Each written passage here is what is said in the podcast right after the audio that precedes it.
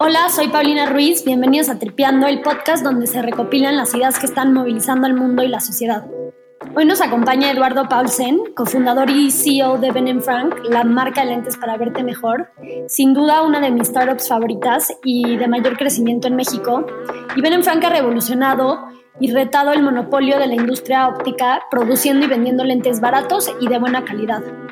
A través de un branding increíble, Ben Frank ha logrado convertir unos lentes para ver en un producto de moda y ha transformado la experiencia del consumidor que antes se sentía como ir al doctor o a una farmacia en algo muy divertido. Si estás emprendiendo o pensando en hacerlo, no te puedes perder esta conversación porque no solo nos comparte la historia de Ben Frank, pero Eduardo nos da tips y recomendaciones muy prácticos como cómo establecer el precio de nuestros productos, qué considerar a la hora de lanzar un e-commerce y cómo determinar tu presupuesto de marketing y en qué gastarlo. Espero disfruten mucho nuestra conversación.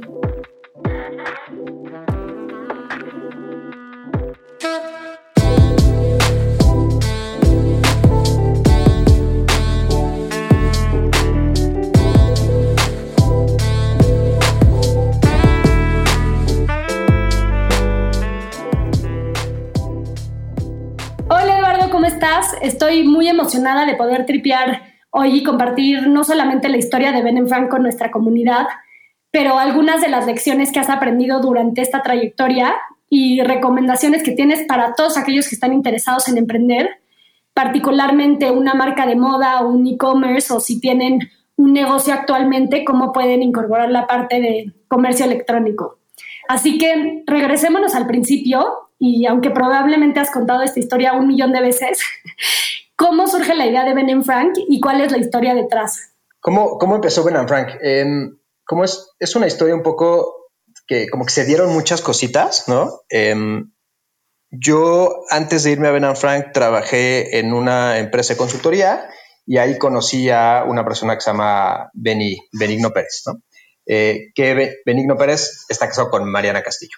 Entonces, eh, yo la casualidad, la primera casualidad que se dio es que nos aceptaron a la misma universidad a hacer una maestría a, los tres. Y entonces, eh, pues coincidió que estábamos los tres estudiando la maestría juntos. Y después se dio, se dio otra casualidad que, como yo, yo no estaba buscando ser emprendedor, em, yo lo que me veía era voy a regresar a consultoría y voy a seguir mi vida como consultor y eventualmente me iré a otra empresa. Em, Mariana tampoco tenía ese chip como tan emprendedor, ¿no? Tampoco estaba buscando, como realmente ella pues, no sabía bien qué quería hacer después de, la maestría. Benny, aunque tenía que, iba a regresar a consultoría, él, él, ya había emprendido antes y entonces él era el que de los tres tenía un poco más como esta venita de quiero ser emprendedor, ¿no? Eh, el resto de nosotros es, somos como los emprendedores probablemente más atípicos que te vas a encontrar, como somos bastante eh, como risk averse, ¿no? Entonces, como no somos el, típico perfil de emprendedor que es desde chiquito hacía, ponía miles de negocios y sabes, como todo el tiempo está pensando en qué va a lanzar y así, como nosotros no somos así, somos completamente diferentes. Y entonces, como a mí siempre me gusta, como a la gente que, que no se ve como emprendedora, como nunca diga nunca, porque de repente las circunstancias se dan y te volteas y ya eres emprendedor, aunque no te diste cuenta. Eh, como la, segunda cosa que pasó fue que Ben y yo un día coincidimos en una cena, de, en un evento súper grande de mil personas, nos sentaron eh, a él y a mí juntos y empezamos a platicar y empezamos a platicar de qué queríamos hacer en el verano y como no sabíamos qué queríamos hacer y dijimos, ¿por qué no lanzamos una empresa? Em, y justo como había algo que había sucedido en ese día, que se nos empezó a ocurrir como ideas y empezamos a discutir las ideas, dijimos, pues va, hay que lanzar en el verano una empresa, pero no sabíamos de qué, no teníamos ni idea. Em, y justo cuando estábamos en este proceso de, como de descubrir qué queríamos eh, hacer y qué queríamos lanzar, Mariana eh, se compra unos lentes por internet en Estados Unidos, ¿no?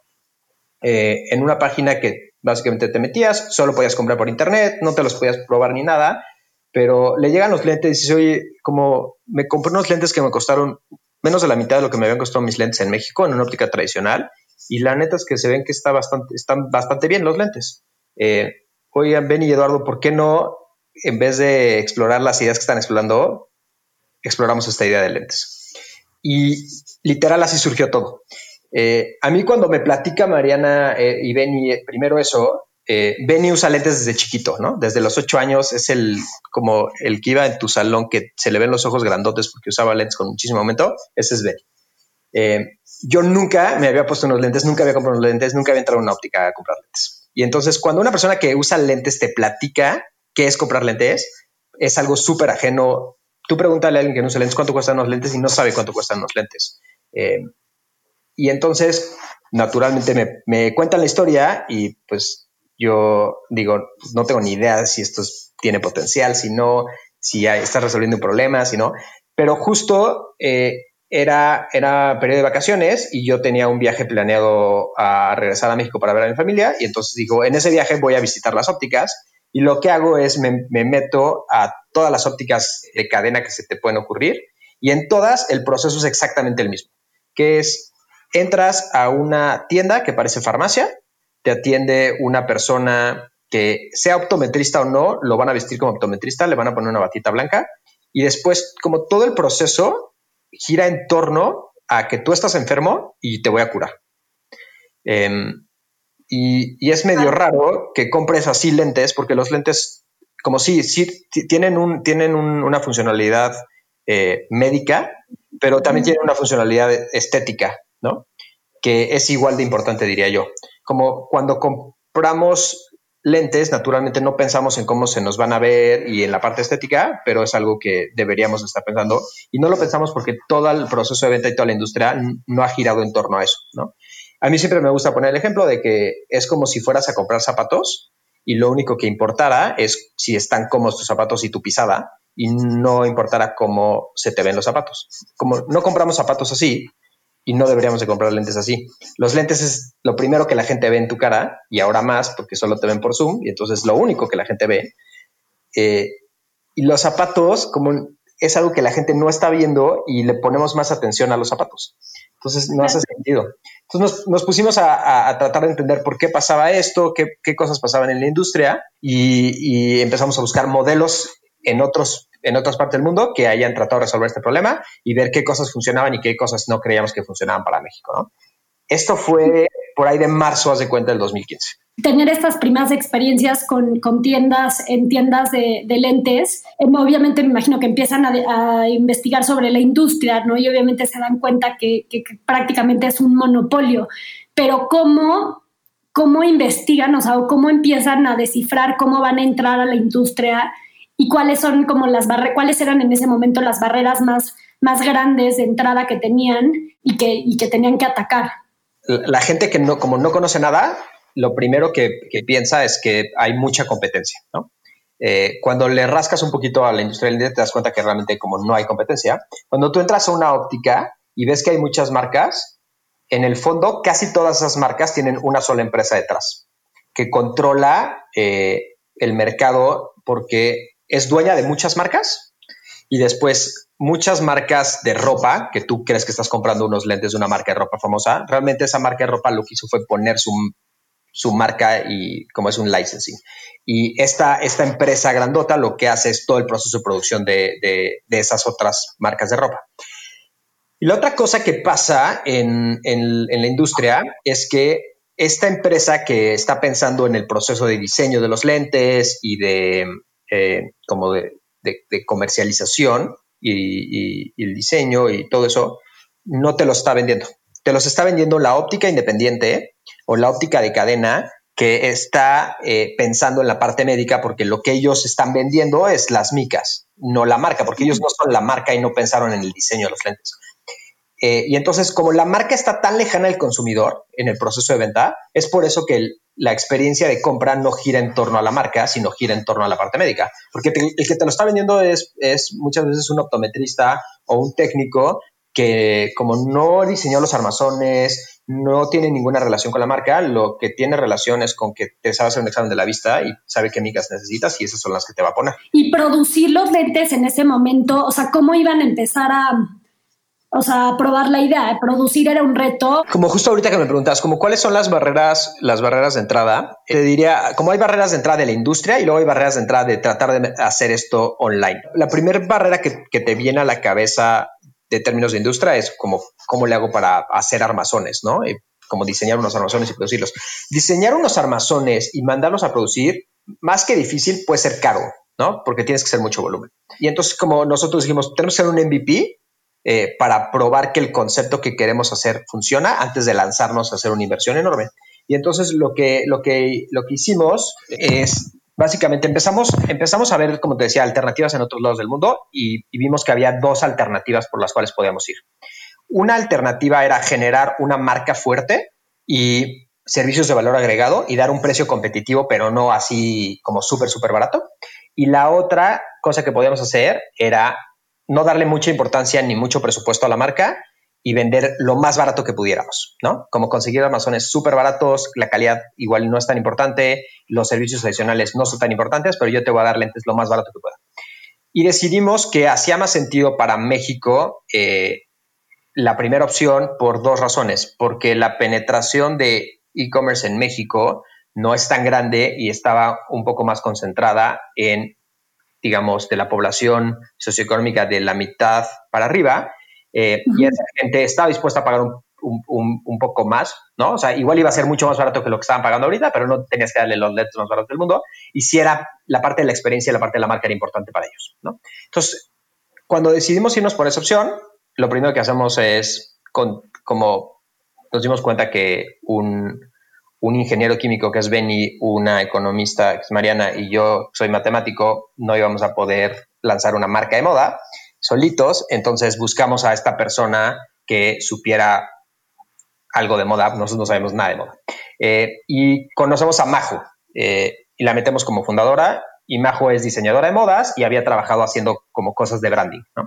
Eh, y entonces, una vez que la metemos, decimos, ok, vamos a hacer este MVP. El MVP tiene que hacer, tiene que hacer ciertas cosas bien. Uno, tiene que probar que el tema de la marca va a funcionar, ¿no? Entonces, desde el principio la marca era parte del MVP, ¿no? Eh, la otra cosa es, tiene que probar que la gente está dispuesta a comprar lentes de una marca que no conoce, pero está padre la marca, pero que no la conoce, eh, online, al precio que queríamos. Y tenemos que probar que podemos adquirir usuarios a, eh, a un precio que haga sentido para los economics con, con, los precios que teníamos, ¿no? Entonces, que, como que había un, sí había una oportunidad de negocio aquí. La parte de los, de, los modelos, como era importante probar que la gente quería comprar ciertos modelos, pero no tenía que ser diseños nuestros en un principio, porque diseñar, como te decía, diseñar y mandar a hacer es muy caro, y entonces dijimos, vamos a escoger diseños que ya existan en fabricantes que encontremos, y vamos a escoger, hacer como una selección de modelos que ya tengan, y vamos a poner muchos en la página. Entonces, lo que hicimos fue lo que hizo Majo fue ver catálogos de lentes, escoger ciertos diseños eh, y al principio, como hicimos, no me acuerdo, teníamos como 20, 30 modelos y, compramos bien poquitas unidades de cada uno y dijimos, vamos a ponerlos todos en la página y vamos a ver qué es lo que la gente quiere, cuáles son los que le gustan, cuáles no. Que sí había cierta consistencia de marca, pero había, había lentes que quizá hoy no sacaríamos, pero los pusimos ahí para entender por dónde iba el mercado. Eh, y entonces el MVP tenía que tener eso, tenía que tener una página y tenía que tener un brand propio. Y nos tardamos cuatro meses en hacer eso.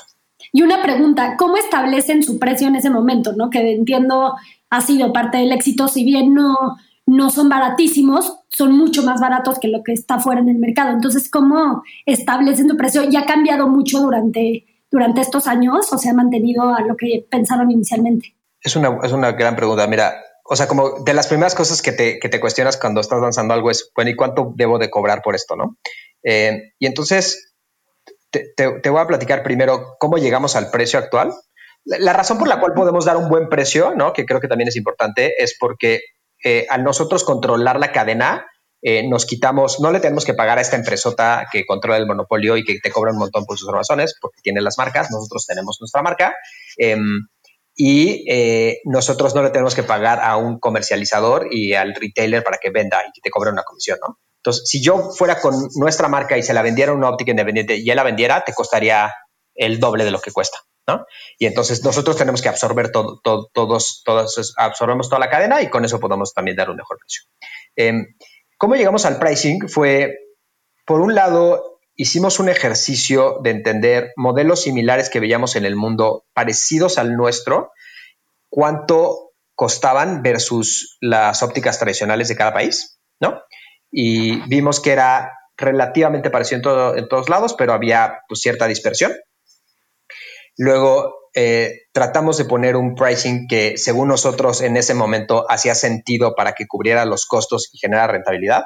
Ese ejercicio, si lo, si lo veo ahora, creo que no estuvo tan bien hecho. La otra cosa es, como hicimos un, hicimos como un, un, estudio de semi-estudio de mercado que se llama eh, Conjoint.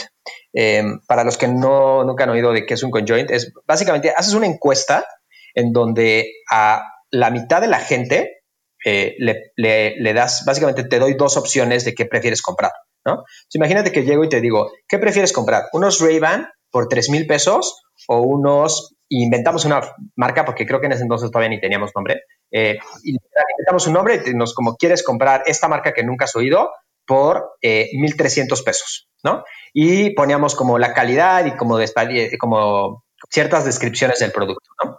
Entonces, imagínate que yo agarro 100 personas y les, les hago esa pregunta, ¿no? Y nada más, lo único que me tienes que decir es cuál prefieres. Y luego agarro a otras 100 personas y les hago la misma pregunta, nada más que les cambio el precio de la marca que no conoces. Y en vez de 1300, les pongo 1700 pesos. Obviamente, si tú a una persona le enseñas las tres opciones, como nadie va a escoger 1700, porque ¿por qué voy a escoger 1700 si puedo pagar 1300 por el mismo artículo? Pero cuando tú divides a la población, lo que estás buscando es ver si el tema de precio genera una, una sensación de mala calidad.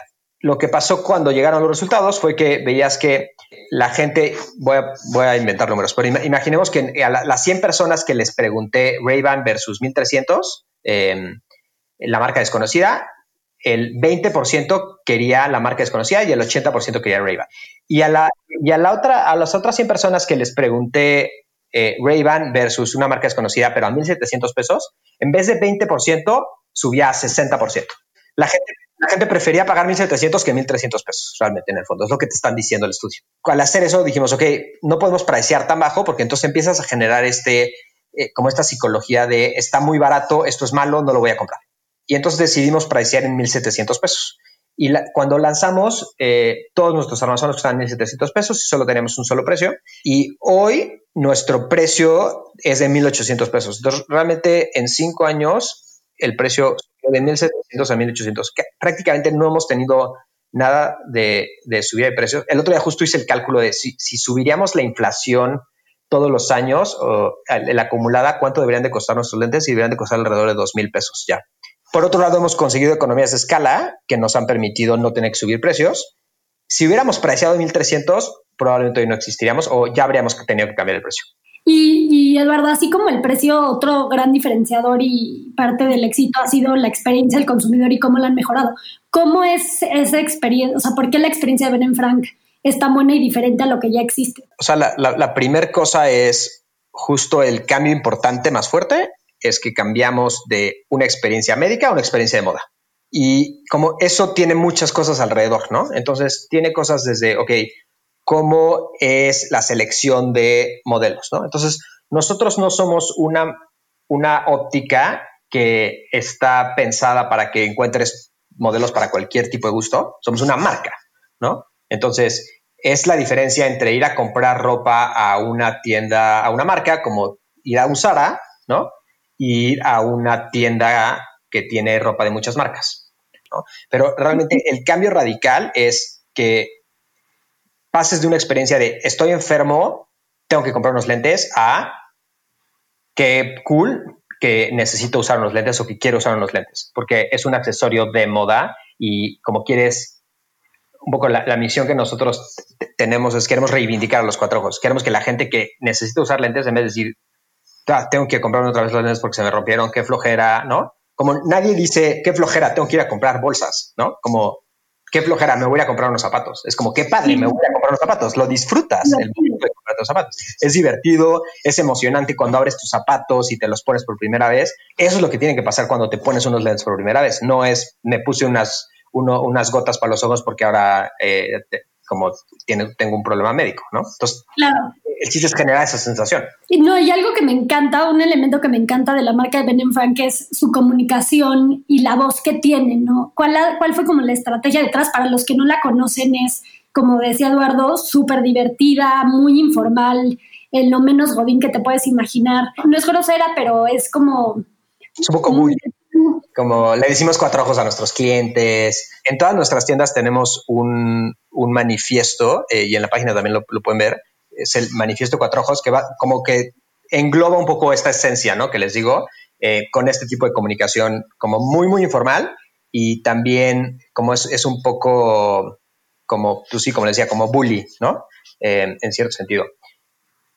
creo que hay dos cosas importantes para lograr eso. Una es eh, cuando estás lanzando una marca que va a un, le habla a un segmento específico, como tienes que pensar en cómo es la comunicación para ese segmento, ¿no? Y así lo pensamos. Entonces, como nosotros le hablamos a un consumidor muy particular de cierta edad, que le gustan ciertas cosas, y, si bien mucha gente que no está en ese segmento nos compra, la marca le habla a ese segmento, ¿no? Y tiene esa identidad de marca. Y entonces lo primero fue como entender cuál era esa identidad y, y aterrizarla a nosotros.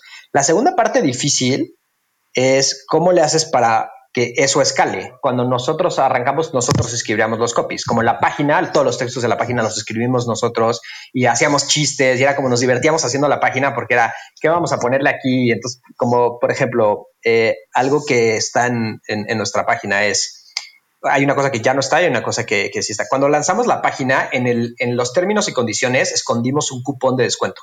Porque como la hipótesis era, nadie lee los términos y condiciones de la página y lo vamos a probar porque vamos a poner un descuento. Y creo que como te regalábamos unos lentes y, venía ahí el cupón de descuento, literal, y estaba escondido a la mitad de los términos y condiciones. Creo que estuvo dos años ahí.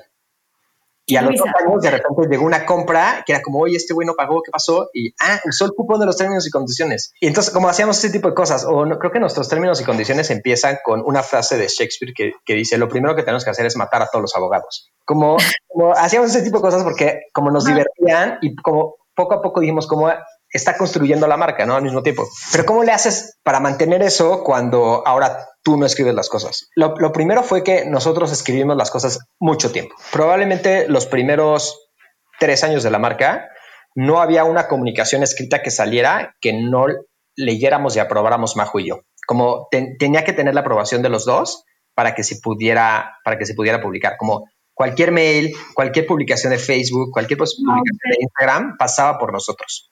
Y muchas veces no era porque como la gente, como nuestro equipo ya no lo pudiera hacer, era porque era, era demasiado importante para nosotros eso, ¿no? Cuando tienes una persona que lleva haciendo esa chama durante un año y pasando siempre tu aprobación, como llega un momento en que como ya agarró perfecto la comunicación y ya lo empieza a hacer solo, ¿no? Eh, pero como le tuvimos que dedicar mucho tiempo a que, a que, a que esos equipos entendieran la marca. Y ahora ya como ellos escriben, lo escriben los, los copies ellos, ellos solos y como se les generan ideas que no se nos hubieran ocurrido a nosotros nunca, pero como fue un proceso que nos tomó mucho tiempo educativo. Claro, y de mucho cuidado y o sea, es difícil pensar que los fundadores de una empresa van a estar checando y revisando toda la comunicación durante tres años, ¿no? Que, que obviamente fue parte del éxito.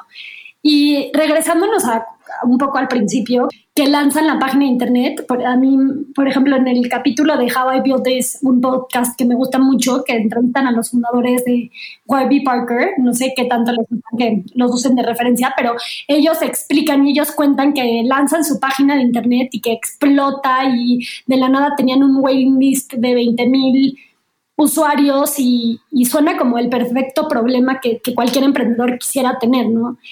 Pero de cierta manera es como ficticio, por lo menos para mí que estoy tratando de emprender y que todo el tiempo te enfrentas a problemas, digo como, wow, ¿cómo lograron eso? Para ustedes, ¿cómo fue la experiencia una vez que lanzan su página? O sea, ¿fue parecido a lo que ellos viven o más bien fue un reto eh, llevar y, tener tráfico, o sea, generar tráfico y, órdenes? Definitivamente no nos pasó lo que ellos. Em, tampoco, fue así una experiencia que, que, que sí oyes en, en, muchos otros emprendedores que tienen que batallar durante meses en encontrar un product market fit y como nada más cambian y no le hallan y no le hallan y tienen que pivotear. Entonces, como tampoco nos pasó eso, ¿no? Y, y aquí el, el, que te, te, pase lo que le, pasó a, a Warby Parker o, te pase lo contrario, no, no, depende de ti muchas veces, depende de, de, las circunstancias también externas, ¿no? Eh, como a Warby Parker le pasó eso, porque en Estados Unidos el poder del media es bien importante. Como Warby Parker lanzó y lo que pasó es que le sacaron un artículo en no me acuerdo si fue GQ o alguna de estas revistas, y en Estados Unidos te sacan un artículo en una de esas revistas y explotas, porque te vuelves famoso de la noche a la mañana. En México te sacan un artículo en una de estas revistas y te, si te bien te va, un primo te dice, ah, te los vi en una revista, ¿sabes? Como, como las cosas no explotan de esa manera porque el poder del, del, media y de ese tipo de medios no es tan grande como en Estados Unidos. Aparte, Estados Unidos piensa que es un mercado que, al menos en nuestra industria, es como 10 veces más grande que México. Eh, no es cierto, 20 veces más grande que México. Entonces, cuando agarras y haces algo que es a un mercado 20 veces más grande y sales en un medio de estos, con que te cobre un pedacititito del mercado, explotas. En México el mercado no es tan grande eh, y medios nos dan poderosos. Entonces, sí, tenemos que, cavar un poquito más que, que allá, pero como lanzamos la página y el primer día nos entraron compras de, como cada que cayó una compra, sonaba nuestro celular, como, eh, como hacía un sonidito como de moneda. Eh, y luego, luego veíamos quién compró y entonces era como, ah, es, ah, tu, es tu tío ah, es tu tío. Ah, ok. Ah, es tu amigo, es, tu amigo Eduardo, el que nos ayudó para hacer los contratos. Ah, sí, le dimos un descuento aparte, por eso compró seguro. Este, y, así como nos, estuvimos eh, como las primeras órdenes y al, segundo día de repente cae una orden que, que era como, ah, ¿quién es? No, ¿lo conoces, Benny? No, no, no, yo tampoco es mío. Em, a ver, le preguntamos a Majo, como Majo, ¿tú, ¿tú, lo conoces? No, tampoco es mío. Entonces dijimos como, no, este, vimos ya la dirección dijimos como, no, este güey sí, como, nadie lo compró porque vio un anuncio, le dio clic, se metió a la página y compró, ¿no? Em, y las primeras, las primeras semanas e incluso meses de una startup, eh, aun cuando vayas bien, como tienes esta sensación de voy bien, voy bien, voy mal, voy mal, no. Eh, porque como de repente un día te caen cinco ventas y dices como, wow, no manches, nunca nos habían caído cinco ventas, nos cayeron cinco ventas. Y al día siguiente no te cae ninguna. Y dices, no, no, no, no sirvió. No, esto ya va a Y al día siguiente te caen siete ventas y es como otra vez, ¿no? Y entonces, como hay mucha volatilidad y de repente pasan tres días que vendes un lente y te empiezas a frustrar y dices, no, como, no, como tuvimos un golpe de suerte dos días, pero ya se acabó. Claro. Eh, entonces, como, como tienes que aguantar mucho el, el acostumbrarte que así va a ser al principio, cuando tienes más de un fundador, lo hace mucho más fácil, ¿no? Eh, porque igual y tú dices, como no puede ser, otra vez un día vendimos un lente y, tu cofundador dice como, no, no importa, pero no sabes, como hoy tuve una junta buenísima y ya resolvimos este problema y dices como, ah, bueno, al menos eso salió bien, ¿no? Eh, como, necesitas este balance eh, como emocional de cuando las cosas van mal, tener buenas noticias. Y creo que el tener co-founders lo hace mucho, mucho, mucho más fácil. Claro, no, y en una entrevista que escuché de Mariana, menciona que cuando empiezan, una de las razones por las, por las que querías involucrarte y emprender era porque querías aprender mucho de marketing digital. Em, no sé si, o sea, si, si, si es correcto esto, pero me da mucha curiosidad, o sea, ¿qué hacen al principio? ¿Qué estrategias o qué campañas tuvieron al principio que más les funcionaron? Este, para generar compras, ¿no? Y, también cómo establecieron su presupuesto de marketing cuando ni siquiera sabes cuáles van a ser tus ingresos, o sea, en, la etapa más temprana de, de Ben Frank. A tu segunda pregunta, que, que, que es súper táctica, cómo poner un presupuesto de marketing al principio, como así como pricing esa era una de esas preguntas como súper importantes para cualquier emprendedor, la, la segunda pregunta que, que, que probablemente más se hacen muchos emprendedores es cuánto me gasto en marketing y cómo sé si está funcionando, me estoy gastando mucho, me estoy gastando poco, ¿no? no es muy difícil resolver esa pregunta. Lo que, lo que hicimos ahí fue, primero, como, como, primero hicimos un ejercicio en un Excel, literalmente, ¿no? Y entonces, un poco lo que, lo que, lo que buscas es como genera ciertas hipótesis de cuánto te va a costar un cliente. ¿No? Obtener un cliente. Básicamente, como el número que te importa cuando estás arrancando es cuántos pesos le tengo que meter para que alguien me compre, ¿ok? Eh, y, a eso coloquialmente se le llama CAC, ¿no? Eh, que es Customer Acquisition Cost. Entonces, eh, como ese es un número súper importante, ¿no? Y al principio no tienes ni idea de por dónde va a estar ese número. Entonces, tratas de construir ese número con, con cierta información. Entonces, por ejemplo, ¿cuánto creemos que nos va a costar que alguien vea un anuncio y le dé clic. Y entonces hablas con gente que medio conozca y te dice como, ah, pues medio cuesta tanto, un peso, ok, un peso, pones en el Excel peso. Y así vas avanzando en el funnel. Ok, bueno, de la gente que entre, ¿cuántos creemos que, que, se van, van a agregar al garrito? Ah, pues tanto porcentaje, como los benchmarks están por aquí. ¿Y cuánto va a comprar? Tanto porcentaje. Ok, entonces con eso lo vas construyendo y dices, ok, entonces si me costó tanto que dieran clic y tantos de los clics se metieron, se metieron a la página y tantos compraron y así, entonces me va a costar la compra 100 pesos, ¿no? Eh, entonces dices, ok, vamos a tener el, assumption de que, me, de que un cliente me va a costar 100 pesos. Y después vamos a ver, ok, una compra, ¿cuánto dinero me deja en la bolsa? ¿no? Y entonces pago tanto el cliente por unos lentes, pero tanto me costó eh, fabricar los lentes y tanto me costaron las micas y el empaque y el envío y todas esas cosas. Y al final dices, ok, de los, de los lentes, yo te, vas a quedar, imaginemos, con 200 pesos. Entonces, como yo voy a comprar un cliente en 100 y voy a obtener 200 pesos, ahí dices, ah, empieza a hacer sentido esto. La, otra parte que es importante es cuántas veces te va a comprar el cliente. Y aquí hay negocios que son muy fáciles y negocios que son muy difíciles de estimar. Los clientes nosotros partimos con la hipótesis de los vas a cambiar muy de vez en cuando, ¿no? Entonces, para que, para que tú compres, vuelvas a comprar unos lentes, eh, cuando, cuando arrancas no tienes ni idea de cuánto va a pasar esto y entonces pues, nosotros asumimos que no nos iban a volver a comprar lentes. ¿no? Y digamos, el modelo de negocio tiene que funcionar con que me compren lentes una sola vez. ¿Qué tengo que hacer para que eso pase? Pero cuando tienes un servicio que no depende de, que depende de la recurrencia, pues entonces se complica, porque entonces tienes que estimar cuánto te van a comprar, ¿no? Eh, si lanzaras un servicio como Uber, lo importante no es cuánto le ganas a un ride, es cuántos rides van a ser, ¿no? Eh, tienes que considerar esa parte. Entonces, cuando, cuando tú dices, voy a, voy a, me van a comprar tantas veces y le gano tanto, calculas tu, tu LTV, que es el valor del cliente.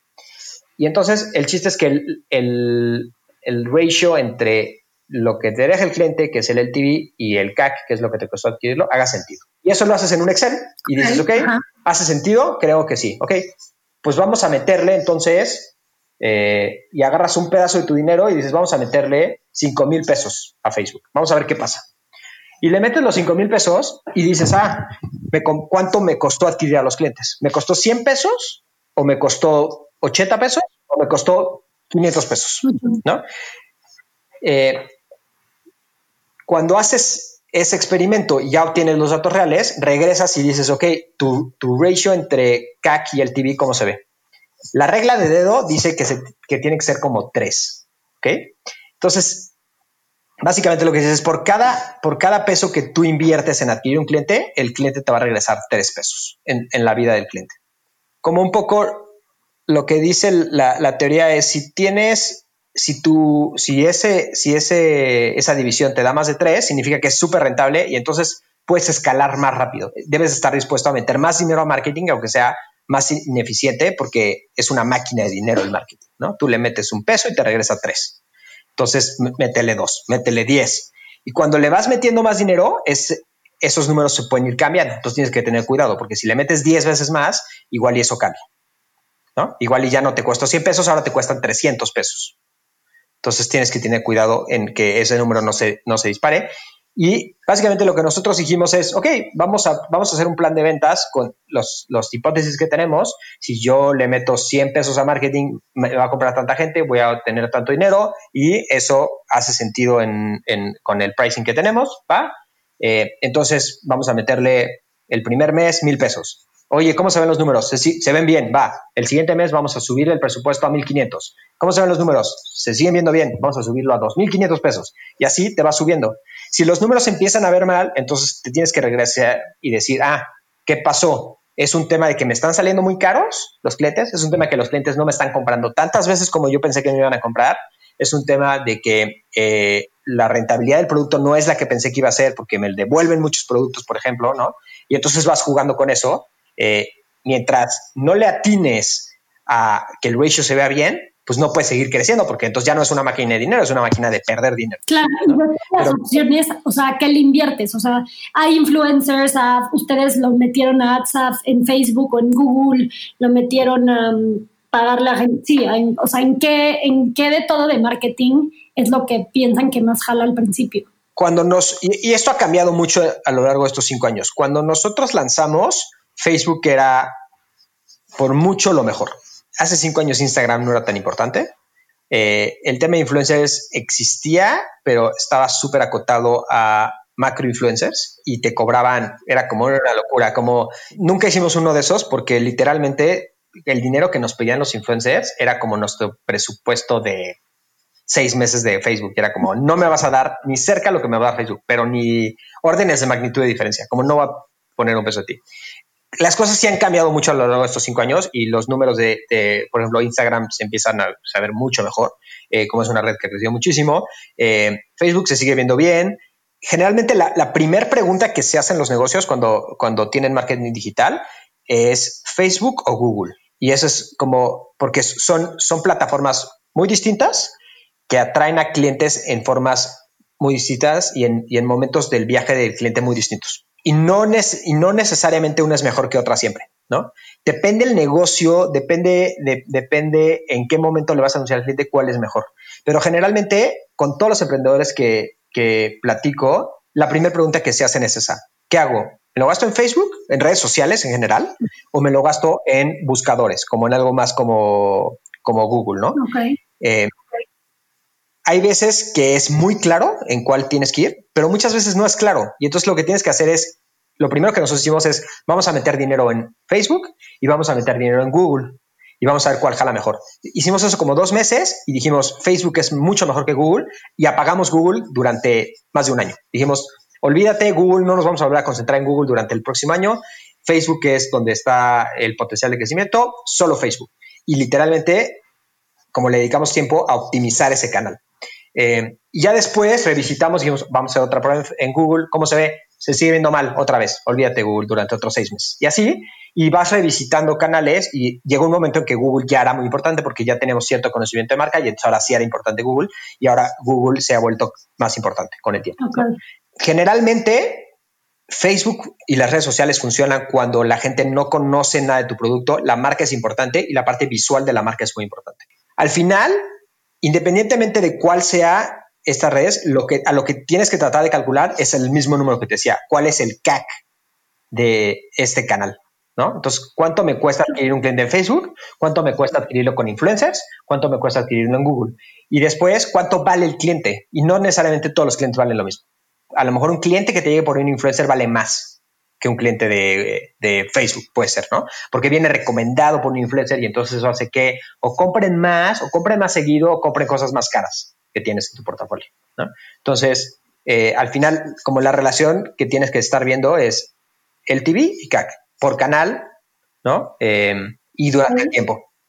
Y medir esto no siempre es fácil, ¿no? Como lo, hago sonar a, lo, como claro, lo metes al Excel y haces la división. Como calcular esos números no son tan fáciles porque muchas veces no existe el número per se y tienes que eh, medio hacer como hipótesis de creo que va por aquí, pero no tienes el dato duro. ahora nos puedes platicar un poco cómo es que lanzan primero online y luego deciden este, abrir tiendas este, metiéndonos más al tema de e-commerce. Creo que, a ver, la edición de las tiendas, em, siempre la, gente asume que abrimos tiendas porque no funcionó online. Realmente nuestro plan de negocio original tenía tiendas. No fue un tema de pivoteamos a tiendas. Lo que sí sucedió es que las tiendas se volvieron más importantes de lo que nosotros pensábamos que iban a ser. Creo que nuestro plan original tenía seis tiendas en todo México. Hoy tenemos 22. Como no dimensionamos el tamaño de las tiendas, pero, pero el plan de negocio sí tenía tiendas. Hay, hay, un tema de la industria muy específico que ahorita les platico y hay un tema en general del e-commerce.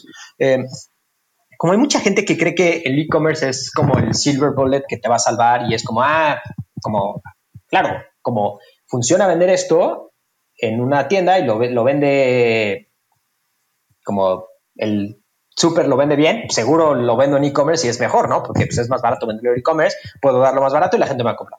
Y como es completamente erróneo pensar así. Como el e-commerce tiene muchas ventajas, pero también tiene muchas desventajas, ¿no? Y entonces, no porque estés en e-commerce vas a ganar, ¿no? Em, las, las ventajas que tiene el e-commerce es que como tienes acceso a un mercado enorme de manera cuasi inmediata, como nosotros le pudimos vender a todo México desde el día uno Si hubiéramos sido un físico, solamente tiendas, pues como no, tienes acceso a donde pones la tienda, ¿no? Eso, eso es súper importante. La otra es, tienes costos fijos muy bajos como e-commerce. La inversión es muy baja. Poner una página de internet es hoy en día es súper barato. O sea, puedes poner una página de internet en una semana y con probablemente 5 mil pesos, ¿no? Eh, como depende de qué también la que ser, pero puede ser bien barato poner una página. Poner una tienda es muy caro, ¿no? Entonces los costos, los costos fijos de poner una tienda física son mucho más altos. Los costos variables es donde se puede como mover la aguja, ¿no? Porque los costos variables del e-commerce son muy altos y los costos variables de la parte fija no necesariamente son tan altos. Los fijos son altos, pero los variables no. Entonces, cuando quieres probar un concepto, jala muy bien e-commerce porque inviertes poco dinero y si las cosas van bien, van bien pues tus variables son más altas, pero van funcionando. Eh, pero, por ejemplo, como el e-commerce tiene que pagar envíos. Ya sé que los cobres o no, pero al final como tienes un costo de envío que las tiendas no tienen generalmente. Entonces, como eso es un costo importante. El costo de transacción eh, de e-commerce generalmente es más alto que el de las tiendas físicas. Tienes fraudes en e-commerce que en tiendas físicas generalmente no se dan. Y la parte como generalmente que los emprendedores cuando quieren lanzar un e-commerce más subestiman es el costo de adquisición, el costo de llevar gente a tu página. Como la gente, muchos de los emprendedores asumen que van a abrir una página y la gente va a empezar a llegar y te van a empezar a comprar. Como para que la gente llegue a tu página, tienes, tienes que pagar anuncios o tienes que hacer contenido súper bueno y que lo pongan en revistas así, pero hay un costo detrás, ya sea de tiempo o de dinero, para que la gente vaya a tu página. Y eso generalmente es lo que la gente no calcula bien y no considera. Ese es un problema en general que tienen los e-commerce. Y luego hay, hay un tema de como de marca que al tener la tienda te, impulsa, te puede impulsar el e-commerce. Como todavía hay cierta desconfianza en el e-commerce y entonces cuando la gente ve que tienes una tienda física, te dan validez de marca y te da confianza y eso ayuda a que la gente esté dispuesta a comprar tu e-commerce. Eh, y entonces fuimos probando el tema físico y cómo íbamos abriendo tiendas. Primero eran bazares y entonces lo que nosotros hacíamos era íbamos al bazar el fin de semana y nos poníamos a vender nosotros los fines de semana en bazares y veíamos cómo compraba la gente para entender cómo era la dinámica de vender offline. Después pusimos un pop-up y finalmente pusimos una tienda. Eh, este proceso duró más de un año, eh, de pasar de pop-ups a, pasar a una tienda ya como nuestra eh, en forma. ¿Qué te hubiera gustado saber hace cinco años que estabas empezando Ben en Frank? Me hubiera, me hubiera que me hubiera gustado que alguien me diera una clase de cómo levantar dinero en etapas tempranas. Creo que cometimos muchos errores al principio de cómo, de cómo levantar dinero em, y el haber tenido más información eh, de cómo hacer esa estrategia eh, nos hubiera servido muchísimo. Ok, y por último, que esto se lo preguntamos a todos nuestros invitados, ¿que ¿tienes algunas recomendaciones de, de tus libros favoritos o películas? O... Te voy a recomendar libros que tengan que ver con el tema y libros que no tienen nada que ver con el tema probablemente. Yo le recomendaría a alguien que está empezando algo y que como quiere generar como todo este tema de, de, brand y de servicio, el libro de la historia de sapos, es súper bueno, se llama Delivering Happiness. Eh, ya cuando empiezas a crecer un poquito más, hay un libro que probablemente yo apostaría que todos los emprendedores que, que, empiezan a crecer lo han leído, que se llama The Hard Things About the Hard Things. Es mucho más táctico de, de temas como operativos, de cómo contratas a un ejecutivo, cómo corres a un ejecutivo, como ese tipo de cosas, ¿no? Para el tema de, que platicaba de cultura y cómo manejar la cultura, hay un libro que se llama The Culture Code, que es súper bueno, eh, que también como te, te da como cosas muy puntuales de cómo puedes resolver y cosas que no tienen nada que ver con el tema. Probablemente el libro que más me guste, soy súper nerd, ¿eh? pero probablemente el libro que, que, más, hay un, hay un libro que se llama The Selfish Gene, el egoísta.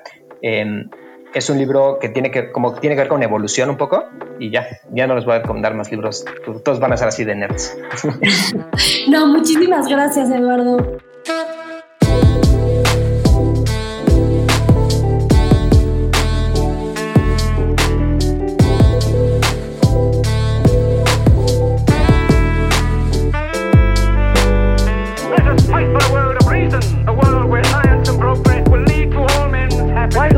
Imagination. I have my mind. The mind needs books like a sword needs a whetstone. Artificial intelligence could spell the end of the human race.